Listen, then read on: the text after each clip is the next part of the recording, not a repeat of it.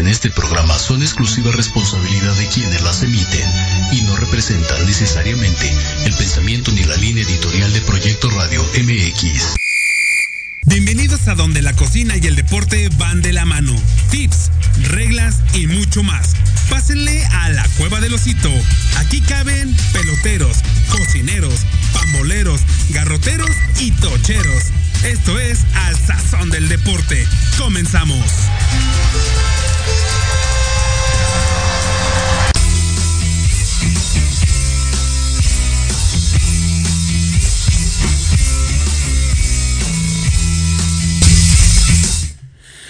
Muy, pero muy, pero muy buenas tardes. Sean todos bienvenidos a su programa Al Sazón del Deporte. Buenas tardes, ya es viernes 14 de enero, ya estamos a la mitad de este primer mes del 2022. Y pues bueno, eh, ahora, ahora sí estoy acompañado a la distancia por nuestra queridísima partner Liz Casillas. Partner, comadre, ¿cómo estás? Bien, amigo, muy bien aquí, poniéndome ya al día. Muy bien, le mucha, mucha gente le estaba preguntando la semana pasada que por qué no estabas, que qué pasó, que si estabas bien. Y le, le, le, platiqué a la raza que estás bien, que todo está chido, que acá vamos todo, todo bien. En todo. Sí, todo cool, amigo, todo eh, cool. Es correcto, ahí Solamente muy, muy apurada, igual hoy llegué safe aquí a, Como a siempre. conectarme, pero sí, para no perder la costumbre. Exactamente. Pues bueno, raza, ya estamos aquí, ahora sí la alineación completa. Eh, es un programa especial. Ahora al ratito les decimos, bueno, les voy a decir el por qué. Pero bueno, vámonos a lo que te truje Chencha. La verdad es que eh, le comentaba yo la semana pasada que. Eh, y hasta pedí perdón a, precisamente aquí a Liz, porque ella sabe, saben ustedes que ella le va a los naranjeros de Hermosillo y pues mis sultanes le, los, los sacaron de la. de la. de la liga. Bueno, no de la liga, los eliminaron pues. Pero este los sultanes pe pelearon en siete juegos contra los Cherros de Jalisco hasta el final. La verdad es que fue una serie de auténtico alarido, como dirían los, los, este, los que saben. Eh, los Cherros jugaron como siempre, jugaron bien. Tuvieron por ahí un par de lesiones, eh, sobre todo la de Agustín Murillo, que en su primer turno al bat hace swing y a la hora de correr, le, como, como, como se dice en el béisbol, le, una, una abeja le, le picó el pie y ya solamente llegó cojeando un poco a primera base y tuvo que salir cargado entre dos de sus compañeros. Eh, un poco lamentable esta situación, esperemos que se recupere para la serie final. Pero los sultanes, partner, ¿tú cómo los viste para empezar? Ahora, sí que si los, les agarraste eh, enojo por haber sacado tus naranjeros o cómo está? No, amigo, la verdad es que ya estaban flojeando mucho, ya tenían ganas de irse a descansar esos naranjeros. Ya se les le echaron ganas, si no lo niego, pero sí ya se les veía como cansadones, con el caballo cansado. Y pues ahí está el Figi. Entonces, sí. pues fue por eso que dije, también es buena oportunidad. Tenemos ahí a un compadre a quien apoyar. Pero pues también ya mis sultanes, que son tus sultanes les tocaron las golondrinas. Sí, hombre, la verdad es que fue, digo, también vi por, por partes, la verdad es que yo estaba con el botón del, del SAP para cambiar los canales. El, el duelo también de, de algodoneros contra tomateros, auténtico, muy, muy bueno. Algodoneros también le dio mucha batalla a los tomateros, pero pues... Eh, la verdad es que había, había momentos en los que yo creía y mucha gente creíamos que puede ser una final histórica entre sultanes y algodoneros. No sucedió. La verdad es que Tomateros también sacó un buen juego. Ahí el pollo Peña, mis respetos para mi pollo de toda la vida. Hizo un par de jugadas de, de esas de, del fantasy, la verdad. Unas muy buenas. Y se, están, se ganaron su, su, lugar en la gran final, que es contra los Charros de Jalisco, que empieza el día de hoy a las siete y media de la noche en el Estadio Panamericano de Zapopan. Y el que gane, obviamente, este es a ganar eh, cuatro de siete juegos. Ahí mi queridísima Liz Casillas tiene ya el calendario oficial de la Serie del Caribe Santo Domingo 2022 allá en República Dominicana. Así es, que arranca ya el 28 de enero, o sea, ya estamos a nada, literalmente están esperando a, a México. A México, sí. Y pues bueno, el viernes 28 se van a enfrentar a las 10 de la mañana Puerto Rico y Panamá. A las 3 Colombia y Venezuela y la ceremonia inaugural será a las 8 pm entre Dominicana y México. O sea que nos toca abrir contra el contra el local. La verdad es que va a estar va a estar bueno ese ese ese juego. Eh, Pero a ver, ¿a ti quién te gustaría que pasara? O sea, para irse a Panamericano. Si a esa pregunta estaba guardándolo. Si te, si te soy sincero.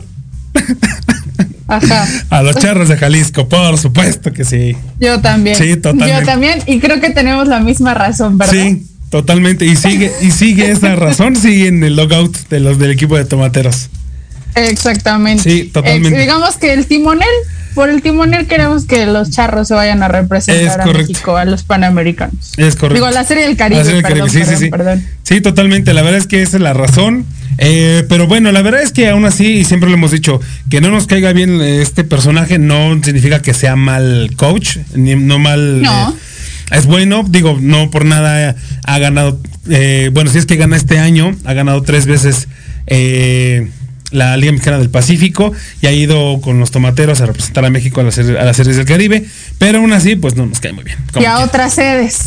Exactamente, exactamente. Y también está, está padre eso de cambiarle, ¿no? Así como que ya tomateros como que, oh, gracias, este, pero dale chance a los demás, ¿no? También sería buena. Y aparte yo creo que estaría padre que, se fuera Charros, porque pues digo, sabemos que es un equipo literalmente o prácticamente nuevo dentro del circuito del Pacífico. Y pues es una muy buena oportunidad para, pues, para demostrar que Guadalajara lo está haciendo y lo está haciendo bastante, bastante bien. Claro, Amadio Zazueta, Jafet Amador, Agustín Murillo, son tres de los que están en las filas de los Charros de Jalisco. Díganme que, díganme si no tenemos eh, tenemos de buena monada, si no, Charros tiene un equipazo para poder llegar a, eh, a ganar la final y obviamente pues ganarse el pase a la serie de Caribe, del Caribe, ajá, del Caribe de la en República Dominicana. Y bueno, para el sábado 29, Panamá contra Colombia a las 10 de la mañana, a las 3 de la tarde México contra Venezuela, otro partido interesante, y a las 8 de la noche Puerto Rico contra Dominicana. ¿Sabes que este, este duelo me, suela, me, me huele un poquito no sé si a final, porque también México se puede meter ahí, pero sí me huele a una semifinal. Donde yo siento que México, Puerto Rico y Dominicana están 1, 2 y 3, pero no voy a decir en qué, en qué, en qué lugar cada uno. Sí, así es. Yo también siento que son los fuertes y los que se perfilan a. Venezuela también se puede meter, pero lo veíamos en, en el torneo que hubo en Puebla el año pasado para ganar el último boleto a Juegos Olímpicos. La verdad es que Venezuela sí híjole, se, aferró, se aferró como, como todo, pero este no pudo, no pudo contra Dominicana. La verdad es que Dominicana trae un equipazo, traían al Jumbo Díaz, entonces con eso es con lo más que suficiente. Ya, con el Jumbo, con el Jumbo tienen. Es correcto. Y luego para el domingo, partner. Así es, el domingo a las 10 de la mañana se va a enfrentar Colombia contra México, a las 3 de la tarde Venezuela Puerto Rico y a las 8 Panamá y Dominicana. Este, también, el de eh, México-Colombia, es bueno. Digo, acá en, en Mazatlán este, el año pasado. México con trabajos, con, pero con tirabuzón le sacó el gane a Colombia. Ese día nos salimos del estadio a las 2 de la mañana, me parece, terminó el partido. 3 de la mañana, tiempo de la Ciudad de México. Y que juegas, la verdad es que Colombia también da muy buena exhibición de béisbol, sabe jugar a la pelota. Y México, pues bueno, ni se diga. Después el lunes 31 a las 10 y media de la mañana, Venezuela contra Panamá. A las 3 de la tarde, México contra Puerto Rico. A las 8 eh, de la noche, Dominicana contra Colombia. Así es, martes eh, primero de febrero a las 10.30 se enfrentará Colombia contra Puerto Rico, a las 3 pm Panamá contra México y a las 8 pm Venezuela contra Dominicana. Así es, el miércoles 2 a las 3 de la tarde la semifinal A, el tercer lugar contra el segundo y a las 8 de la noche la semifinal B, cuarto con el cuarto lugar contra el primer lugar. Y para el jueves 3 a las 7 pm, el ganador A contra el ganador B y la ceremonia de clausura. Entonces, pues hagan sus apuestas, señores. Eh, primero, para empezar, digo, eh, acá la partner y yo, vamos 100% con los de Zapopan, somos charros, este, por, la, lo ya comentado. Pero eh, en la serie Caribe, pues evidentemente vamos con México, pero a ver, vamos a ver cómo va República Dominicana y cómo va también Puerto Rico. Pero bueno, Raza, ahorita vamos a ir, por cierto, a unos datos curiosos justamente de la serie del Caribe en toda su historia. Antes nos vamos a ir a unos cortos, no, eh, no, no sin antes recordarles que sigan a nuestro patrocinador oficial Docs Deportes, de OC apóstrofe S Deportes en Instagram y en Facebook. Síganos, ahí están los concursos, todo lo que quieran ver de deportes. Ahorita creo que hay algo de patinaje sobre hielo artístico, bastante, bastante interesante. Pero raza, vámonos a un corte y ahorita continuamos. En Proyecto Radio MX, es importante. Envíanos un mensaje de voz vía WhatsApp al 55 64 18 82 80 con tu nombre y lugar de donde nos escuchas. Recuerda 55 64 18 82 80. Ahora te toca hablar a ti.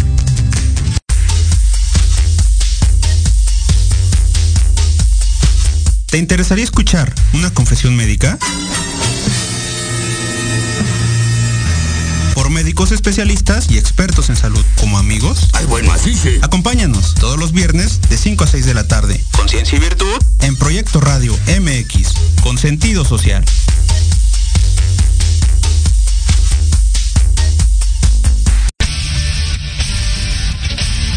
No te pierdas todos los viernes de 6 a 7 de la noche el programa La Sociedad Moderna, conducido por Jorge Escamilla H. Un espacio en el que buscaremos con el apoyo de nuestros invitados descifrar las características del mundo social y tecnológico en el que vivimos. Un hashtag semanal, especialistas, diversión, música y cultura te esperan. ¿Y tú ya formas parte de la sociedad moderna? Descúbrelo por proyectoradiomx.com.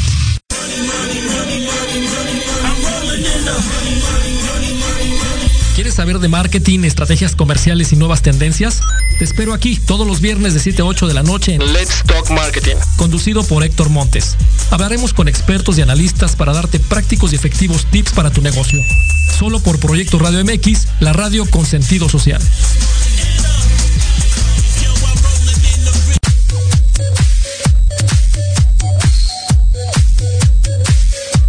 ¿Qué pasó con Entre Roomies? No, nada, mi vida. Es un programa muy divertido y muy picosito. Ay, babosa, me asustas, burra. ¿Lo oí? ¿Me gustó? Lo seguí, me divertí. Lo sintonicé y lo gocé. Y ya no me lo pierdo todos los viernes a las 20 horas, solo por Proyecto Radio MX, con sentido social. Entre Roomies.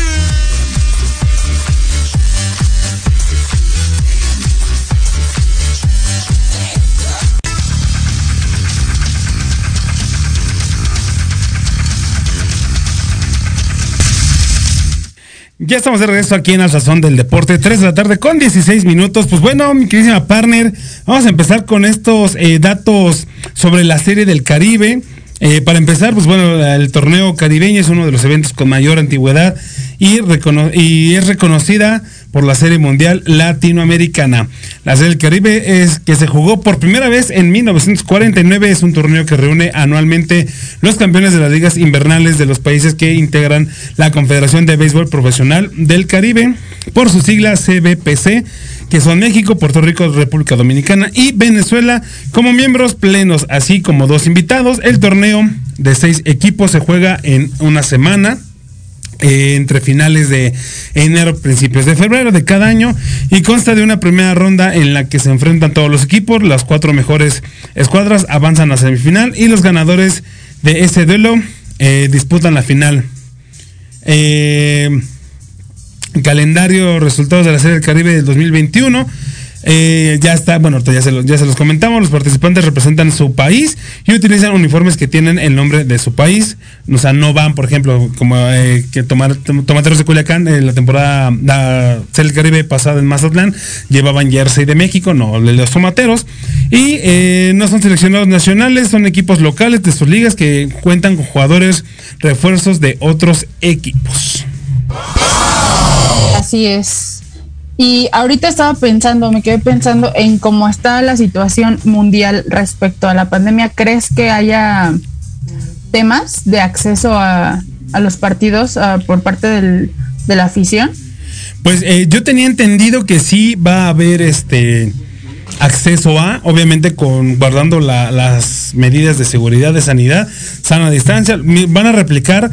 De hecho, se va a escuchar raro, pero México en la serie del Caribe de Mazatlán. Eh, fue como el conejillo de Indias para ver si se cómo se movía este este ambiente, este evento, pues, ¿no? Entonces creo lo que tengo entendido es que van a replicar el modelo de seguridad y sanidad que hicieron aquí en el estadio Teodoro Mariscal y lo van a hacer allá en el estadio de eh, eh, República Dominicana. Entonces, al parecer, sí va a haber. Sí, porque yo recuerdo que estuvimos en mucha comunicación tú y yo y me decías que a cada ratito te pasaban a dar gel, o Sí. te daban tu gelecito, Sí, te sí, recordaban del cubrebocas, se fijaban que eh, si no estabas comiendo o tomando algo, te lo pusieras. Entonces, Sí, esperemos hecho- que estas medidas ayuden. De hecho, desde la entrada incluso tenían cajas, pero cajas así, muchísimas cajas de gel antibacterial de los pequeños, casi casi de personal. Y así entraras tú 20 veces al estadio, en un día 20 veces te iban a dar, o sea, terminabas repleto de, de estas cosas. Entonces... De souvenirs. Eso exactamente, souvenirs. Pero sí, entonces, eh, por lo que tengo entendido, van a replicar este sistema, este esquema, lo van a repli- repli- replicar allá en República Dominicana. Perfecto. Y si ustedes se preguntaban cuántos equipos han jugado la Serie del Caribe, en total han sido 53 equipos locales los que han participado en el torneo hasta el 2021 con los Tigres del Licey y las Águilas Cibaeñas con 19 participaciones, mientras 17 escuadras solo han jugado en una sola ocasión. Ok, es, es- está interesante. Ahí los Tigres del Licey y las Ibaeñas se van, se van disputando ese, ese galardón hasta allá arriba.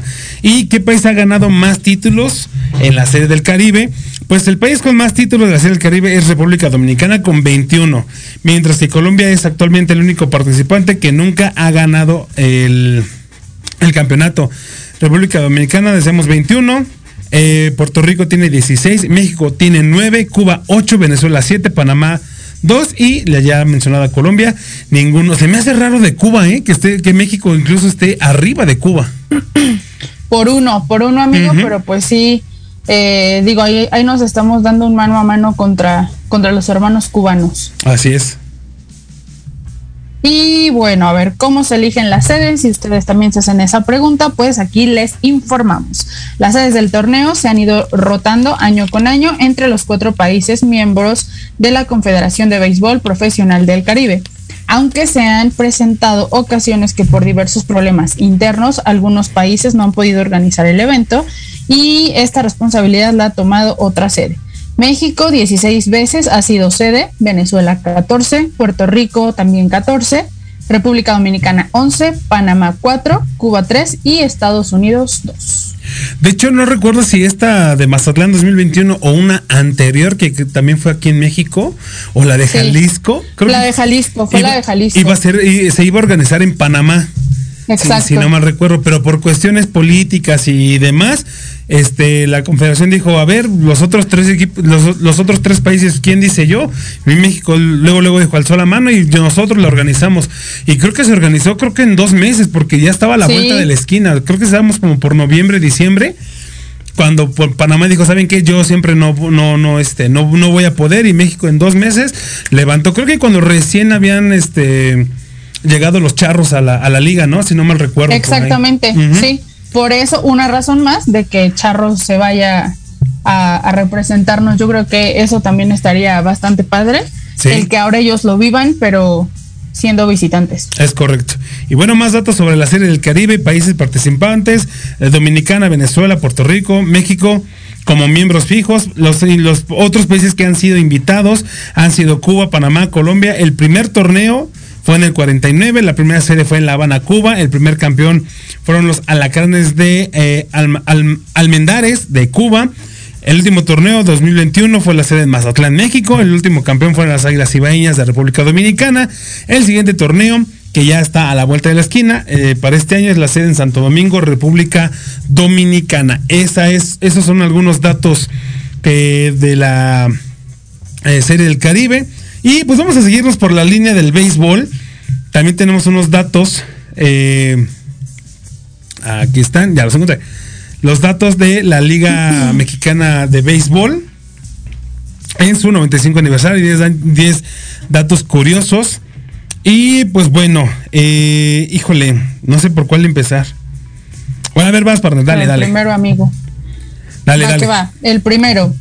Eh, de 1925, su primer año, a 1936, no se cotejaron las estadísticas de los equipos ni de los jugadores, por lo que no existen datos de líderes y campeones de esos años. Fue a partir de 1937 que se empezó a llevar un registro de los números. O sea que a, toda la gente que está muy metida en las estadísticas, en los números, les, les faltan por ahí unos cuantos añitos, unos cuantos muchos Del años. 25 al 36. Así es, entonces imagínense, les faltan bastante, bastantes añitos. Nada más 11 años de datos, nada más. Bueno, como dato número 2, la Liga Mexicana de Béisbol ha tenido equipos con 20 en 20 estados diferentes, siendo la Ciudad de México la que cuenta con más conjunto al totalizar 33. Está, ah, estados, yo dije estadios. No, no, estados. Tres estadios Sí, aquí. no, no, estados, estados. Escuché mal, escuché mal, amigo, ya es la, la edad. La edad, oye, sí, ya sé. El punto número 3 nos dice que han sido 105 equipos los que han jugado a lo largo de la historia de la Liga Mexicana de Béisbol. Y aquí se cuentan por separado las novelas, novenas que han cambiado de nombre o de sede. Ya son bastantes, ¿eh? Uf. Sí. Es- Sería interesante buscar una lista de estos, este, de estos equipos que han cambiado de equipos y de sedes. Estaría bastante, bastante bien. Vamos a, darnos una a la tarea, vamos a platicar ahí con la gente del Archivo Nacional de Base, a ver si tienen esta Ah, información claro. y se las compartimos antes de que inicie la temporada. Estaría padre. Ahí por ahí a, a Denise, a Dani Antunes, a Dani Antunes, se les mandamos un saludo. Un saludote a las dos. Desde en el dato número 4, desde 1970 en la Liga Mexicana de Béisbol se empezó a utilizar la etapa de playoffs con una serie final para determinar al campeón. Así es, el número 5, a partir de la temporada de 1974, se aprobó la regla del bateador designado y un jugador que ocuparía el sitio del pitcher en el lineup. Ah, ya respondiste, porque hay a veces mucha gente que va al béisbol y no sabe qué es el, BD, el famoso BD. Pues bueno, ahí ya está la, la respuesta, el jugador que ocupa el sitio del pitcher en el lineup, que normalmente lo ponen de 4, de 3, de 5, muy raro a veces, muy rara vez lo ponen como de 7, 8, pero sí normalmente es 3, 4 o 5. Regularmente es el, el cuarto bate. El cuarto bate, exactamente. Es el, es el macizo, es el, el que tiene buenas muñecas que le El llaman. poderoso. Es correcto. Eh, número 6, a lo largo de la historia hubo 18 equipos que solamente jugaron una temporada. Ándale. Y también estaría interesante justamente estos datitos, iden- identificar qué, qué equipos fueron, para que la Ajá. gente sea todavía más experta y llegue con, con más expertise a platicar de, del rey de los deportes. Va, va, me late, me late. El número 7 son 10 los juegos perfectos que se han tirado en la historia de la Liga Mexicana de Béisbol. Y el último de ellos fue en el 2005, obra de Oscar Rivera. Así es. Luego el número 8, el primer juego sin hit ni carrera fue obra de Martín eh, Diego, quien lo logró en 1937 con el Águila de Veracruz. El número 9, el manager con más juegos ganados fue José Zacatillo Guerrero, quien logró 3.707. Hola, eso es muchísimo. Sí. Y por último, el dato número 10. Son 33 equipos los que han sido campeones en la Liga Mexicana de Béisbol, de los cuales solo uno ha levantado el título, que son los generales de Durango. Y pues bueno, ahí Sí, son caray. 10 datos Esos generales sí andan por la calle de la amargura, de ¿eh? capa caída. Y sí, sí, sí, la verdad es que esta temporada no les fue nada, nada, nada bien. Tuvieron buenos refuerzos, pero pues al final de cuentas no lo supieron eh, eh, explotar. No a decir valorar, pero no, sí los valoraron, pero sí no los supieron explotar. Y a veces también, ¿sabes que No sé cómo lo vea la gente, igual aquí en, en los, este, en, en los comentarios. Díganos ustedes cómo ven, o sea, ustedes creen que sea por cuestiones de que tienen le tienen el amor a la camiseta, o por qué no se identifican con el equipo, o qué será que a veces un jugador no explota al 100%, porque yo lo vi mucho, por ejemplo, con Agustín Murillo. Agustín Murillo jugó al principio de la temporada con eh, los Bravos de León y no hizo muy buena campaña. Regresa a los Sultanes de Monterrey y mira, arriba.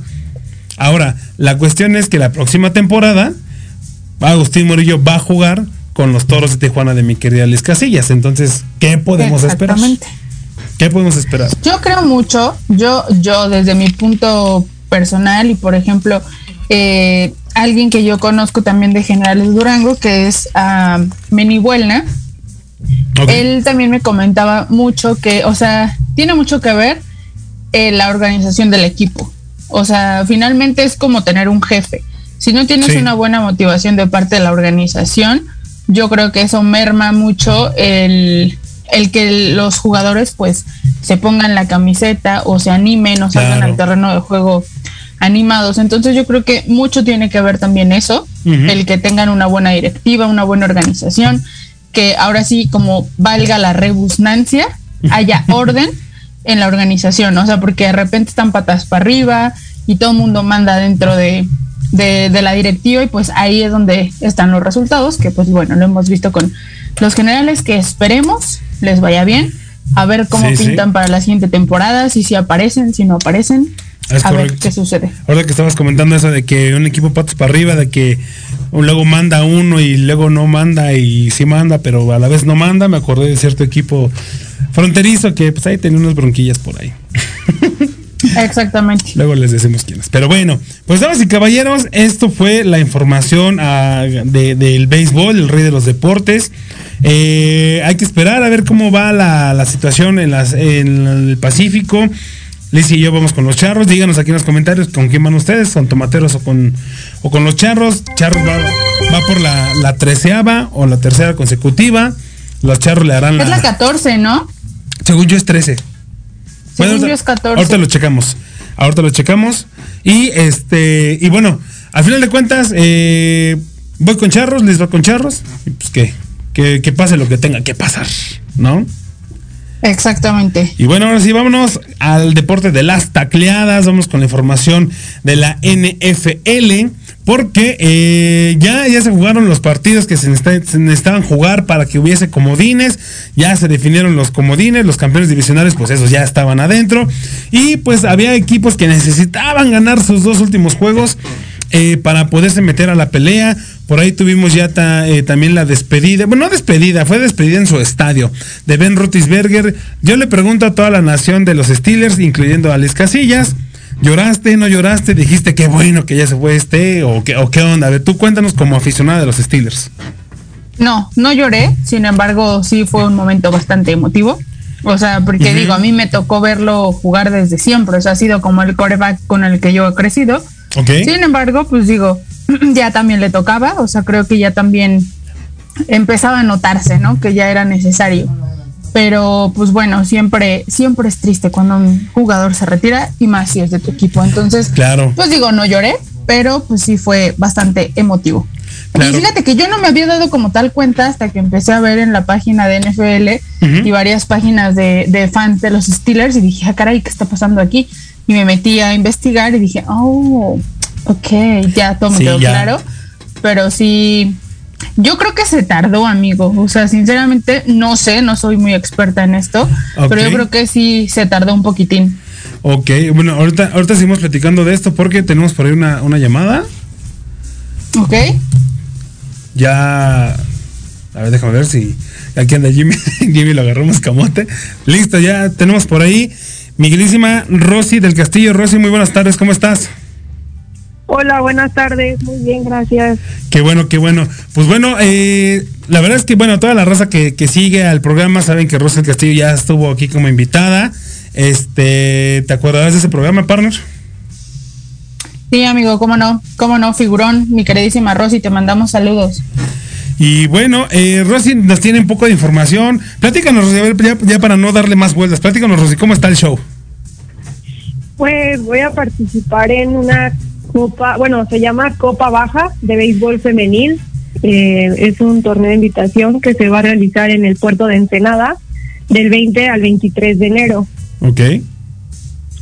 Eh, van a participar eh, equipos, solo dos de fuera, que es Hidalgo y Ciudad de México. Los demás equipos, me parece que son ocho en total. Los demás equipos son de, pues de por allá, de por Ensenada, por ese rumbo. Ok, ve. Eh, y van a, bueno, los equipos pues los conforman también algunas preseleccionadas nacionales, entonces va a ser un, un buen torneo y a ver, a ver qué pasa en esos días. Perfectísimo. Y bueno, lo, que estábamos este, viendo, por lo que estábamos platicando con, con, con Rosy, era porque estás vendiendo un, este, un guante, ¿no? Sí, estoy haciendo la rifa de un guante. Ya, la verdad, mucha gente me ha apoyado y de verdad le- les agradezco ese apoyo. Solo me quedan eh, alrededor de 20 boletos, un poquito menos. Uy. Entonces, eh, sí, la verdad sí los vendí rápido. Pensé que iba a tardar un poquito más, pero la verdad, eh, pues muy agradecida con, con, con la gente que me, que me ha apoyado en esta rifa. Muy bien, pues de toda la gente, la verdad es que es un guante. Ahí, este, obviamente sigan a Rosa del Castillo en sus redes sociales, en su Facebook particularmente. Ahí está la información. De todos modos, ahorita aquí nuestro querido Jimmy estaba poniendo la foto de la cuenta y de toda la, la información sobre el guante para que se lo puedan ganar. De 150 pesos cuesta el, el boleto. Y bueno, al final de cuentas, ahí está, eh, es una cuenta de BBVA. El número de tarjeta ahí está, 41 52 31 37 15 01 94 23. A nombre de eh, Rosa María del Castillo Alarcón. Es un Rowling eh, R2G de 11, del 11 y medio. Donde para toda la raza que esté interesado en este, en este souvenir, en este bonito guante, que también ahí está la foto. Váyanse a ver la, foto y el momento que, que te lo están firmando, ¿verdad, Rosy? Sí, lo está firmando eh, Alejo López, eh, debutó el año pasado con Cincinnati Reds en Estados Unidos. Ahí está, entonces no es cualquier este, no es cualquier guante raza, también igual si el que se lo gane, que se lo firme Rosy del Castillo, porque también es una firma que vale mucho, porque recuerden, acuérdense, váyanse a, a YouTube, ahí está el programa que tuvimos, al Sazón de Deporte con Rosy del Castillo, búsquenlo y van a, y vean la tre- entrevista que tuvimos con ella, y van a ver qué pedazo de eh, deportista y de mujerón que es ella, la verdad es que mis respetos, como se lo dije ese día y se lo vuelvo a decir, Rosy, mis respetos, eres una fregona, no puedo decir groserías, pero este, pero bueno, ahí está, ¿cómo ves, partner? ¿Te animarías a comprar un boletillo o qué? Claro que sí, amigo. Creo que por 150 pesitos te puedes llevar un super guante. Y bueno, el ganador creo que se va a llevar un guantazo a, a ni la mitad de precio, o sea, regalado prácticamente. Es correcto. y pues como bien lo, lo mencionas, pues Rosy es de las mujeres que ha representado al béisbol. Digo, ya esta semana también hay- por ahí tuvimos noticias de, de Rachel Balbo, que, que se va a, a dirigir béisbol profesional. Así es que yo estoy muy segura que Rosy, por toda la trayectoria que tiene y la experiencia que tiene, no tarda en darnos una sorpresita así. Es correcto. Pues Rosy, te agradezco mucho la llamada.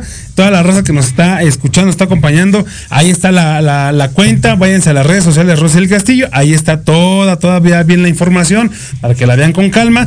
Y bueno, Rosy, pues te deseamos lo mejor. Eh, sabemos el, el- el tamaño de deportista que eres, de pitcher que eres. Y sabemos que vas a ganar este torneo. Sí, esperemos que sí. Muchísimas gracias. Gracias por este espacio. No, de qué, Rosy, cuando quieras, las puertas de la sesión de deportes siempre van a estar abiertas para ti, Rosy. Muchas gracias. Hasta luego. Cuídate, Rosy. Bye, mucho éxito. Pues ahí está, raza. Ahí está la información de, de Rosy del Castillo. Muchas gracias ahí por a Jimmy que le hicimos correr un poquito. Pero bueno, entonces, este, la información ahí está, raza. Igual ahorita lo vamos a subir a nuestras redes sociales. Eh, a Liz Casillas, ¿cómo te encontramos? Arroba Lizzy Casillas o en Instagram y Twitter. A mí me encuentran como Carlitos con K de kilo, W carrillito en Instagram y en Twitter. Ahorita les vamos a postear ahí la información que les acabamos de dar para que se animen a apoyar a Rosy del Castillo. Y bueno, nosotros estábamos en la información de la NFL. Eh, híjole, la verdad es que yo esperaba uno que otro equipo que se iba a quedar eliminado, al final no los eliminaron. Uno que otro yo esperaba que. Yo, yo dije, ¿qué carajos hacen ahí en los playoffs? Pero, pues bueno, al final de cuentas, eh, hay que, eh, pues vamos a ver los resultados, ¿no? A ver cómo quedaron. Bueno, empezamos con los Broncos de Denver que le dieron batalla a los jefes de Kansas City, 28 a 24, un buen juego, excelente, excelente juego, Mahomes haciendo de las suyas como siempre, y al final de cuentas los jefes de Kansas City se metieron a la fiesta grande. Así es, y los Cowboys también, digo, mi Dieguita de estar muy Estar feliz, feliz, muy sí. contento, ¿verdad? Ujú. Porque ganó 51-26 sobre las Águilas. Así es, ya sé por qué te quedaste callada, porque me tocaban dos. Pero que no. Exactamente. Sí, sí, sí. Este, ahora los gigantes, los gigantes de Nueva York perdieron 22 a 7 sobre Washington. El equipo de Washington también un muy buen juego. Ahí por ahí vi el resumen, excelente juego. Y los cafés de Cleveland le metieron 21 a 16 a los bengalíes de Cincinnati. Y es que yo quería dar el mío, ¿verdad, amigo? Es Obviamente. correcto, es correcto. Obviamente, digo, no fue mucha la diferencia. Partidazo entre los Steelers y los Ravens. Y los Steelers ganan 16 a 13. Ujú. Perdón. Perdón, es que sigo en shock. Sí, sí, sí. Los Leones le ganan 37 a 30 a los empacadores de Green Bay. Así es, los Jaguars de Jacksonville le meten 26 puntos a 11 a los Colts, que precisamente los Colts son uno de los equipos que yo dije, o sea, es neta Colts, o sea, toda una muy buena temporada para que lo saquen. Es como que no lo, no lo creí. De hecho, los, los Jaguars de Jacksonville pues tampoco ya no tienen vela en el entierro. Entonces, pues bueno, nada más era para cerrar bien su, su temporada, pero los Colts tenían muchas posibilidades, pero ya con esa derrota se despidieron totalmente de los playoffs. También eh, los Santos de Nueva Orleans eh, no pudieron, no pudieron llegar. Eh, Drew Brees eh, se quedó con las ganas una vez más. Los Falcons eh, le dieron batalla, aún así ganaron los Santos 30-20, pero no les alcanzó para llegar a la siguiente fase y bueno, se quedaron tanto los Falcons como los Santos fuera de la fiesta. ¿Por qué te brincaste a los vikingos y a los osos, amigo? O sea, Ah. está bien que los vikingos no la rifan y que ahora la rifaron, pero los vikingos dieron la sorpresa, Ah, es cierto. 31 a 17 sobre los osos y ya sé por qué, porque tus tejanos quedaron 25-28 contra los titanes, entonces Pero bueno, ya mira. vi por qué los omitiste. Pero mira, la verdad es que los Tejanos, desde la semana 1 ya sabíamos que no íbamos a llegar a la postemporada, entonces pues ya no me preocupa tanto, la verdad. Y bueno, después los Cardenales eh, perdieron 38 a 30 sobre, en- ante los Seahawks. Los Bills de Buffalo le pasaron por encima literal 27-10 a los Jets de Nueva York. Los Bills sí se metieron a la fiesta. Y los Seahawks, pues eh, no, ellos tampoco pudieron hacerlo, no pusieron a hacer la, la- la osadía. Y los Cardenales, pues nada más tenían que cerrar su temporada porque ellos ya estaban adentro. Asimismo, y los bucaneros del señor Brady, 41 a 17 sobre las Panteras. Y los Delfines le ganan 33 a 24 a los Patriotas. Así es, y bueno, los bucaneros, pues con Tom Brady, como no, ya están adentro. Los Patriotas también ya están adentro. Los Delfines de Miami no pudieron lograrlo, tenían que ganar y hacer una serie de combinaciones por ahí. No lo pudieron hacer. Los Panteras de Carolina tampoco pudieron lograrlo. Y por último, los 49 de San Francisco le ganaron 27-24 a los Rams. Los Rams, la verdad es que ya se estaban rascando la panza. También los 49, porque ambos ya estaban adentro de la fiesta. Y los Raiders finalmente eh, le ganan 35 a 32. Qué partidazo, en verdad, de los cargadores. Qué señor partidazo. Este estaba, este estaba bastante bueno.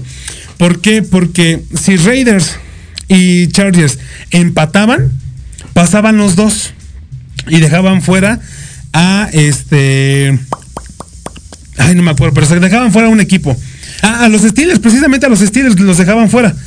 Pero eh, al ganar uno de los dos, el que ganaba se llevaba eh, a- ahora sí que de la manita a los Steelers. Entonces, yo creo que toda la nación Steeler debe de estarle rezando a los Raiders porque ellos se los llevaron a este a los playoffs. Y finalmente, pues bueno, los Raiders están adentro, los Chargers terminaron una excelente excelente temporada y bueno, ya tenemos ahora sí la ronda de los comodines que Miguel Liz Casillas nos va a dar. Así es, mañana a las 3.30 se van a enfrentar los bengalíes contra nuestros salvadores de los Steelers, los Raiders. Así es que no se la vayan a perder porque muy seguramente ahí sí va a haber arañazos y espadas. Sí, eh, literal, literalmente. Luego después a las Sí, dale, dale, dale, dale. Sí, aviéntatelo tú porque le piqué sin querer y me Ah, mandó ok. la noticia. Ok. A los Bills eh, y a los Patriotas los vamos a ver a las 7 y cuarto de la noche. Esto también es el día de mañana, sabadito.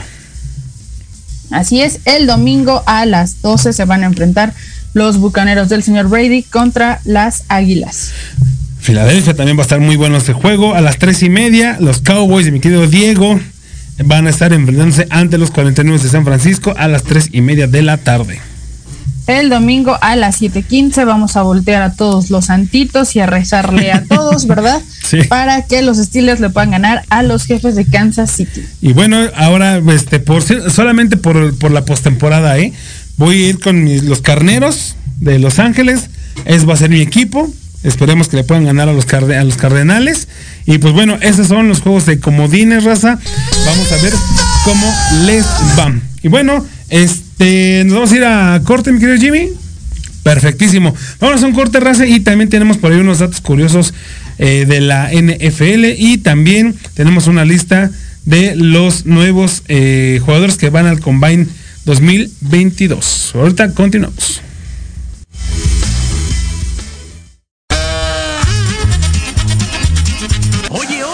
Oye, ¿a dónde vas? ¿Quién, yo?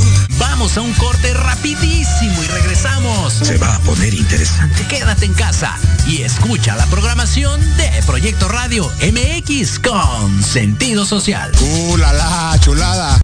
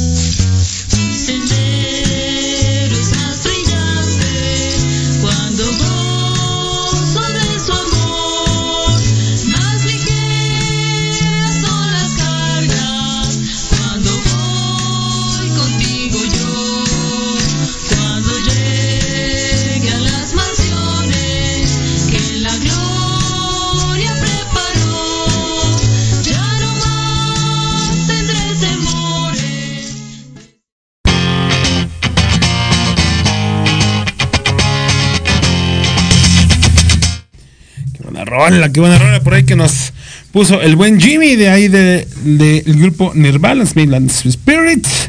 Ah, muy buena rola. Pero bueno, raza, vamos a empezar a bajar la cortina del changarro. No sin antes recordarle una vez más que sigan a nuestro patrocinador oficial Docs Deportes de O sea apóstrofe Deportes en Instagram y en Facebook. Y pues bueno, eh, les comentábamos antes de irnos a, al corte que eh, en la lista del combine internacional que se hace para eh, tener una posición, una posibilidad de jugar en la NFL, caso de Isaac Alarcón con los Vaqueros de Dallas. Pues bueno, eh, hay otro mexicano más de los Borregos de Monterrey, Héctor Cepeda, un liniero ofensivo, eh, con el número 79 de los Borregos de Monterrey que está haciendo la historia, lo está haciendo la, la osadía. Algo que me impresiona mucho, no sé si te pre- impresiona a ti también, partner, que hay mucho nigeriano. Bueno, hay tres nigerianos, tres este, del Reino Unido, eh, un francés, un alemán, dos, eh, me parece que son de eh, Austria también hay. Holanda. Ajá, son tres, tres holandeses y de Austria sí, y un brasileño. Sea, digamos que son este, dos latinos los que están ahí adentro. La verdad es que podremos decir sus nombres porque aquí los tenemos, pero no sé, como que nos vamos a comprometer mucho. Sí, exactamente. Tienen nombres bastante complicados nuestros queridos amigos, sobre todo los nigerianos Sí.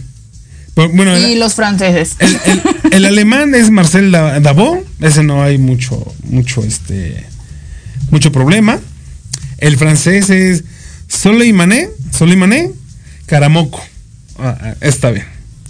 te lo dije. Te lo dije. Sí, sí. Luego el Ralph Rusings, es, tampoco está tan complicado. El que sí está complicado es este compadre, Leonel Misangun Mukini. Algo así. Ese es otro, otro compadre. Que yo tengo una teoría, eh, amigo. Yo siento que ellos son tal vez como de, de origen africano. Ah, sí, totalmente, Con sí, sí, sí. nacionalidad. O sea, digo, se les ve por completo. Sí. Entonces también de ahí lo raro de sus, de sus nombres y sus apellidos. Así es, digo, el, el de Países Bajos, el holandés Thomas Odukoya, tampoco es como que muy, muy complicado. Eh, Uno, los dos, los tres ingleses tampoco son tan difíciles. Ayo eh, Oyelola, hasta se escucha como Oye Lola, se escucha chistoso. Exacto. Eh, Seguramente así se pronuncia, eh, aunque nos dé Sí, sí, sí, totalmente, Muy totalmente. posiblemente. Totalmente. A Adedayo Odeleye, ese es el otro inglés. Y eh, Bamidel, Blamidel No. o la Ceni. Bamidel, Bamidel Oloseni, ajá. Ah, sí, Bamidel. Y aquí es donde vienen los complicados. Uno de los nigerianos, bueno, ya sé. Uno de los nigerianos se llama Zapida Ogini. Ahí Ogini. está. Nada más. Exacto. Luego el segundo se llama Beateca, se apellida Beateca. Y el tercero, Dubusi. Esos son los tres nigerianos que vienen a jugar. Héctor Cepeda, por parte de México. Y el brasileño es Leandro Santos. Son los 2, 4, 6, 8, 10, 12, 13 jugadores que están ahora en esta lista del Combine Internacional de la NFL para esta siguiente temporada. Que muy probablemente Isaac Alarcón ya pueda subir del, equipo de, de pruebas, del equipo de concentración, digámoslo. Pueda subir ya tal vez a segundo equipo, ya estar viajando con el equipo, eh, con el equipo grande, pues.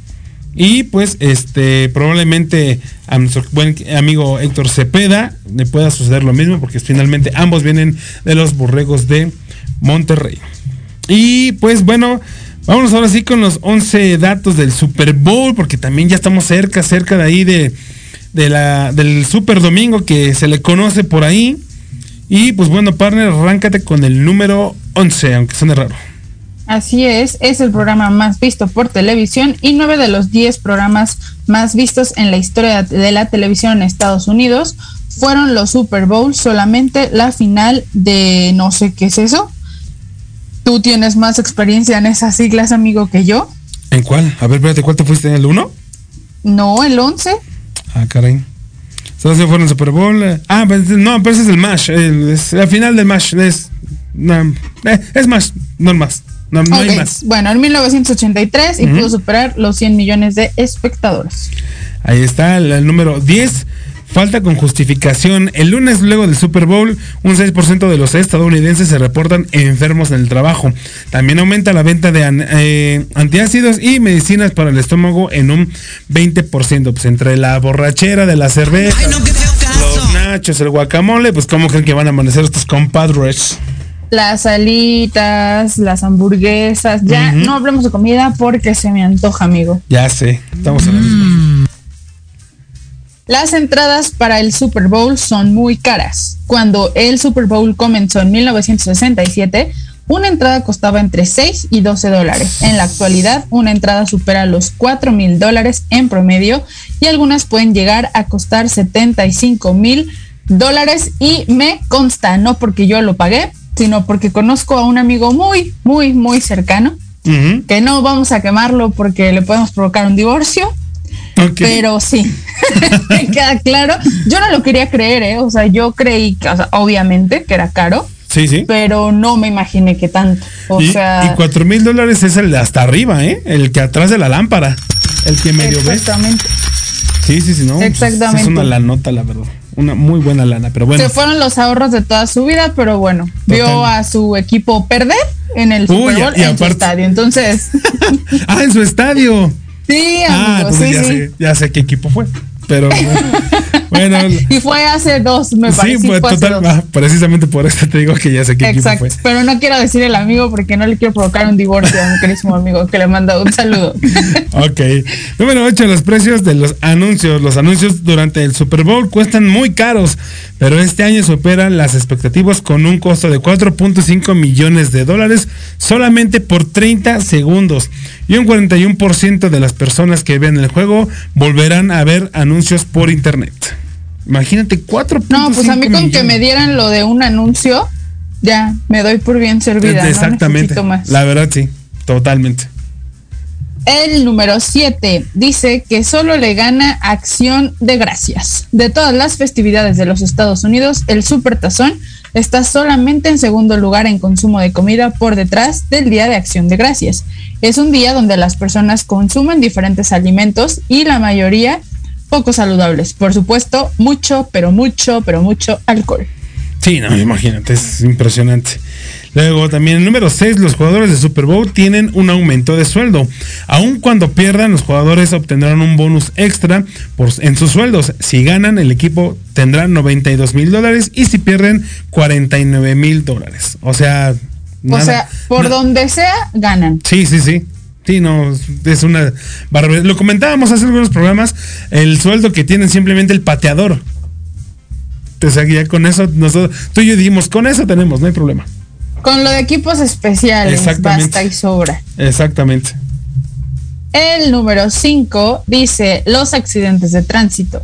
El domingo del Super Bowl es el día con más accidentes de tránsito relacionados al alcohol en todo el año. Seguramente, seguramente.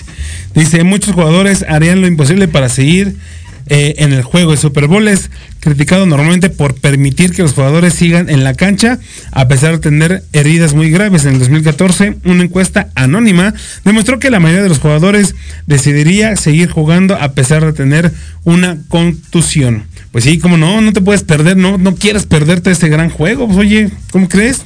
Toda la santa temporada y te, que por una lesión te, que te saquen. No, no, no, eso no va a suceder. Sí, exactamente, exactamente. Bueno, este dato es ya pasadito, pero bueno, aquí habla de los espectáculos, que habla, bueno, es mucha especulación. Regularmente los que no conocemos tanto, la gente que no es tan fanática, o las chicas que solamente acompañan al novio a, a la tarde con los amigos, regularmente van por el espectáculo, porque es bien sabido que pues es un evento que de todo todo mundo habla de eso al otro día y durante toda la semana posterior. Así y es. pues bueno, aquí nos dicen que en el 2020 el número central estuvo a cargo de Shakira y Jennifer López. 2021 fue The Weeknd, ¿no? Si mal no recuerdo, o estoy dando mala información. Sí, sí, sí. fue The Weeknd, ¿no? Sí. Que lo criticaron bastante. Horrible. Y pues bueno, y bueno, exactamente. Sí, no, no hay otra palabra más que esa. Y bueno, ya, ya que nos queda un, un minutito rápido. Eh, Animal Planet, el dato número dos, aprovecha la ocasión de transmitir eh, Puppy Bowl, eh, donde los equipos de animales se disputan la victoria. El año pasado, 13.5 millones de espectadores. Nada mal para un programa de este estilo. Y el número uno, el uso del baño. Según el estudio de Block Pats Papers, las personas van al baño al mismo tiempo durante el Super Bowl. Los momentos seleccionados para ir al baño son el final del primer cuarto, el entretiempo y la entrega de trofeos. Aunque aunque el pico más alto es, por supuesto, el entretiempo. Así es. Pues bueno, raza, eh, ya rapidísimo antes de irnos, este va a ser la última transmisión que se haga, no se espanten, aquí en los estudios de Proyecto Radio MX, la siguiente semana. eh, el- yo, digo, Liz no, pero yo me voy a trasladar a otra ciudad aquí de, México. Espérate. Pero bueno, aquí vamos a estar presentes, no vamos a dejar de transmitir. Eh, al Sazón de Deporte seguirá, seguirá aquí en Proyecto Radio MX los viernes a las 3 de la tarde, pero desde otra sede. Ya les diré la próxima semana desde dónde. Pero bueno, mi querida Liz Casillas, ¿cómo te encontramos en redes sociales? Arroba Liz y Casillazo en Instagram y en Twitter. Y a mí me encuentran como Carlitos con cada kilo, W-carrillito, en Instagram también y en Twitter. Y raza, como siempre les digo, pórtense mal, cuídense bien, nos estamos escuchando la siguiente semana. Adiós. Bye bye. Hasta aquí llegó Al sazón del deporte. Te espero el próximo viernes a las 3 de la tarde con información deportiva, cocina y un nuevo invitado. No olvides seguirme en Instagram y Twitter como Carlitos con K y W, guion bajo carrillito y déjame tus comentarios. Hasta la próxima.